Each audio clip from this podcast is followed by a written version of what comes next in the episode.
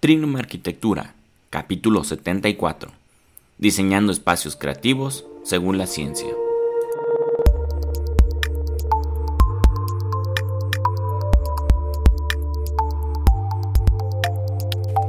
Hola, bienvenidos a Trignum Arquitectura, el podcast donde encontrarás todo lo que debes saber para diseñar y construir el proyecto de tus sueños.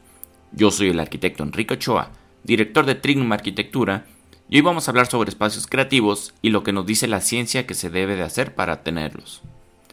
Pero antes, como siempre, te invito a que visites nuestros otros proyectos que estoy seguro que vas a encontrar muy interesantes. Diario de un arquitecto. Es un blog donde te cuento todo lo que aprendo, lo que pienso, lo que leo, lo que estudio y todo lo que hago en mis diferentes proyectos en los que participo. Esta semana escribí sobre la filosofía estoica y cómo nos enseña cómo vivir una vida feliz, este, en armonía, aceptar el, lo, que sucede y concentrarnos en las cosas que, que, podemos cambiar.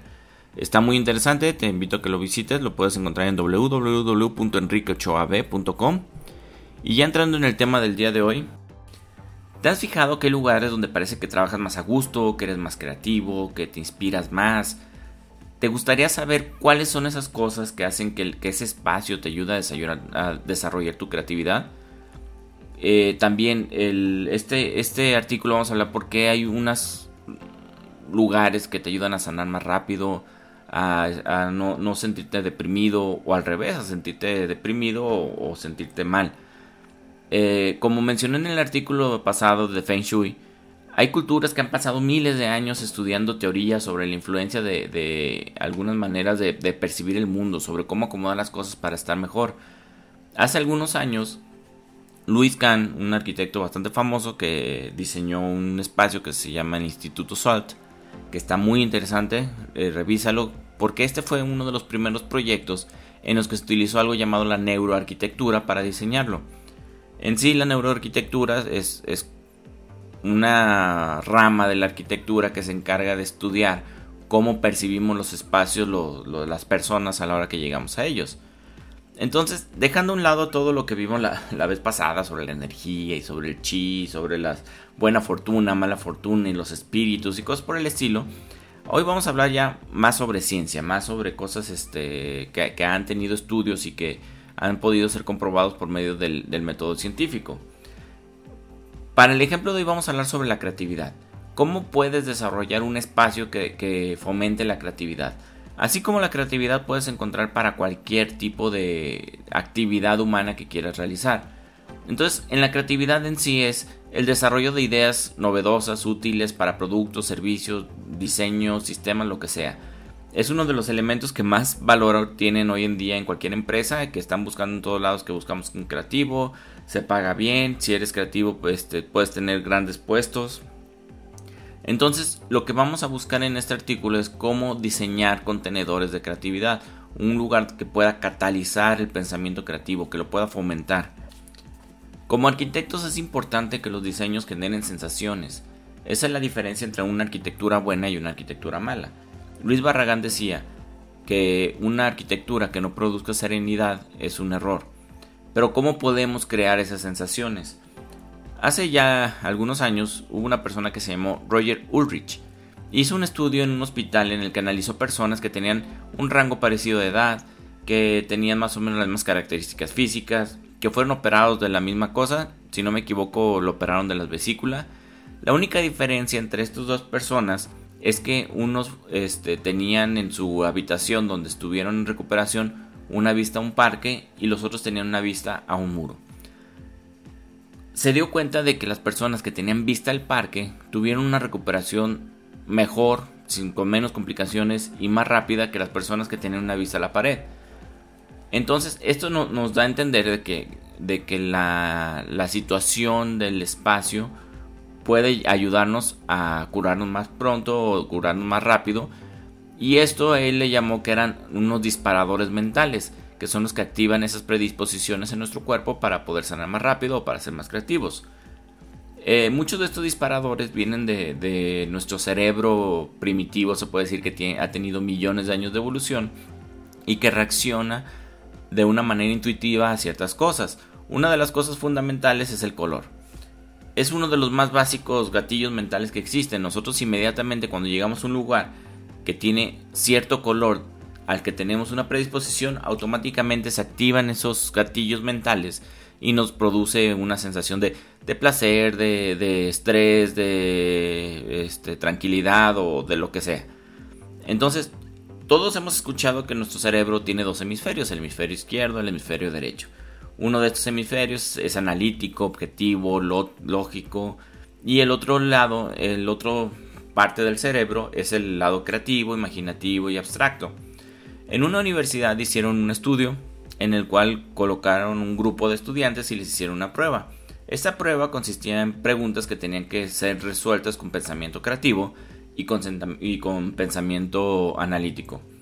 A un grupo le pusieron en la prueba un fondo de color azul y a otros le pusieron en, la prueba un fondo de color rojo. Las personas que hicieron la prueba con el fondo de color azul tuvieron mejores resultados en las preguntas creativas que las que tenían el fondo rojo. ¿Y esto por qué? Por el cielo. Eh, resulta que nosotros, nuestro cerebro percibe el cielo como algo tranquilo, algo relajante, algo que dispara nuestro pensamiento disperso, que es otra otra manera de pensar que se puede decir que es lo contrario del pensamiento enfocado. El pensamiento disperso es el que despierta la creatividad y el que despierta el pensamiento creativo, se puede decir. Al contrario del color rojo, el color rojo nosotros lo percibimos como sangre, la sangre es el, peligro. A la hora que nuestro cerebro detecta peligro, activa este, unas sustancias que nos ponen alerta, nos pone en modo analítico, estamos revisando nada más viendo de dónde viene el peligro. Aunque no nos demos cuenta, nuestro cerebro está funcionando así. Entonces es por eso que tiene mucha lógica que el color azul sea el color más popular del mundo, que sea el color que más le gusta a la gente y también es el color que más provoca la creatividad. Otra cosa que también puede generar este otro disparador bastante interesante es el espacio. El tener un espacio amplio, el no estar encerrado, el estar al aire libre, en el bosque, eh, bajo el cielo, este es un, disparador que nos da cierta tranquilidad. Entonces a la hora de, de que nosotros podemos ver mucho hacia alrededor de nosotros, a lo lejos, se puede decir que estamos percibiendo el peligro mucho antes de que llegue, no lo tenemos tan cercano. Entonces esto también provoca que nuestra mente se relaje y que pueda disparar el sentido de, el pensamiento disperso que también nos da la, creatividad.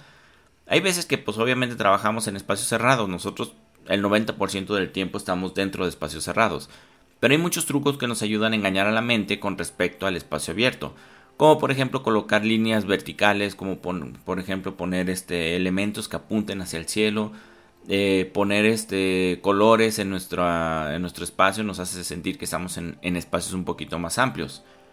Entonces, inconscientemente estos truquitos, este, así como no nos damos cuenta de que, los de que percibimos alguna sensación con alguna cosa, tampoco nos podemos dar cuenta de que estos trucos nos están ayudando a ser más creativos.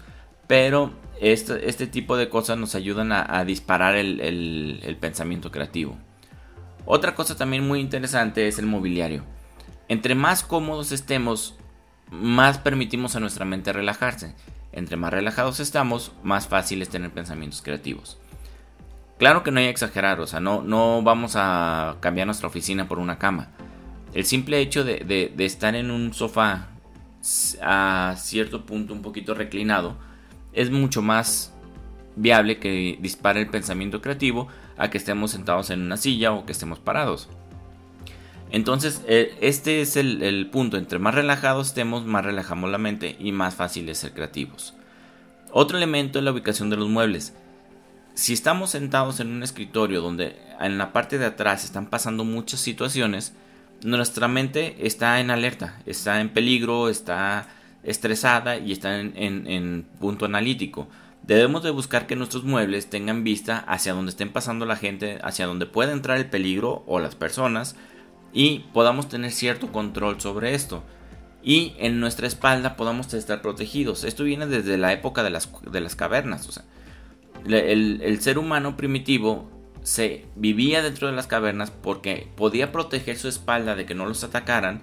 Tenía la vista hacia la única entrada de luz o de, o de animales que pudiera ver y podían estar viendo el peligro sin, sin sentirse este y poder reaccionar a tiempo.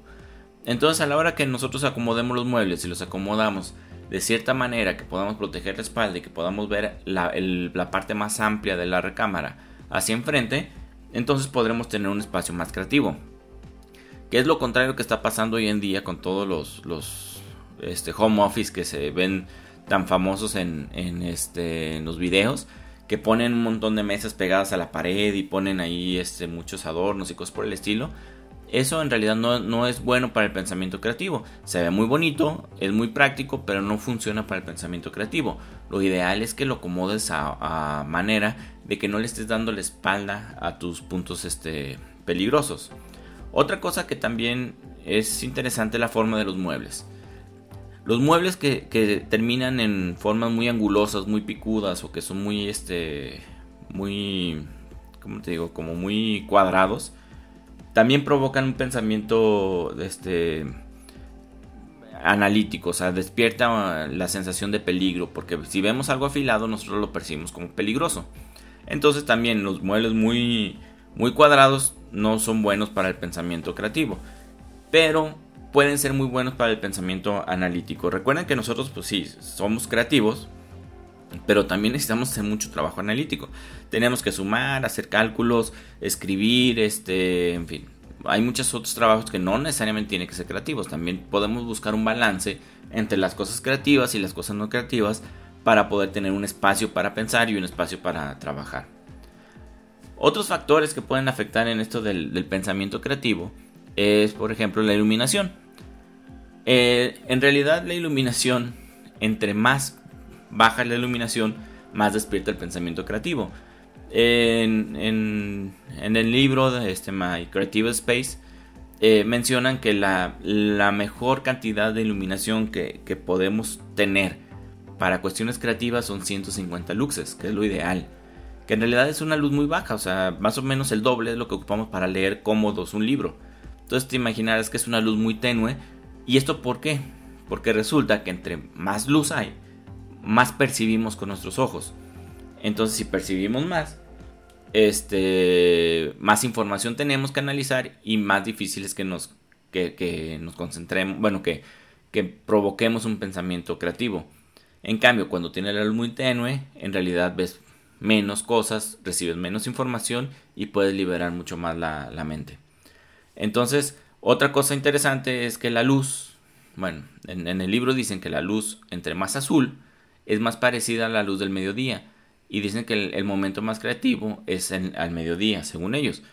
Eh, ahí sí puede haber muchas este, personas que pueden pensar diferente, mucha gente que es más creativa en la noche, mucha gente que es más creativa en la mañana, pero en teoría, según la ciencia, hay un pequeño margen que dice que el momento más creativo es cuando el sol está más azul, que está más a mediodía, y por lo mismo dicen que la luz blanca o la luz más azul es la que provoca el pensamiento creativo de mejor manera. Así que si en tu estudio tienes luces amarillas, pues cambiarlas por, luces azules y que puedan ser regulables, que las puedes bajar y después subir el tono para que en un momento estés trabajando y digas, ah, bueno, ocupo pensar de manera creativa, lo pongo lo más bajito posible para que mi, mi mi concentración pueda irse un poquito más lejos que teniendo una luz muy fuerte enfrente de tu cara. Otra cosa interesante son los sonidos. El ruido ideal para la creatividad dice que son 70 decibeles. Para que te des una idea, los 70 decibeles es más o menos el ruido del mar o el ruido que se escucha en una cafetería cuando hay mucha gente hablando. Entonces, por eso es que mucha gente le hace muy eh, se le hace muy cómodo trabajar en cafeterías porque el ruido en realidad, como es muy es mucho ruido, el cerebro no puede captar nada y ayuda a que se pueda ir al pensamiento creativo y este no anda recibiendo una señal directa, un sonido directo, algo que te pueda quitar la, la distracción necesaria para el pensamiento creativo. En cuestión de música, eh, mencionan que, pues, que tiene que ser música que te guste, Obviamente el reggaetón aleja cualquier tipo de pensamiento creativo, no creativo, bueno, malo, lo que sea, así que pásate eso. Eh, si tiene que ser música y estás queriendo generar pensamiento creativo, busca música que tú ya conozcas, que hayas escuchado mil veces y o que sea instrumental.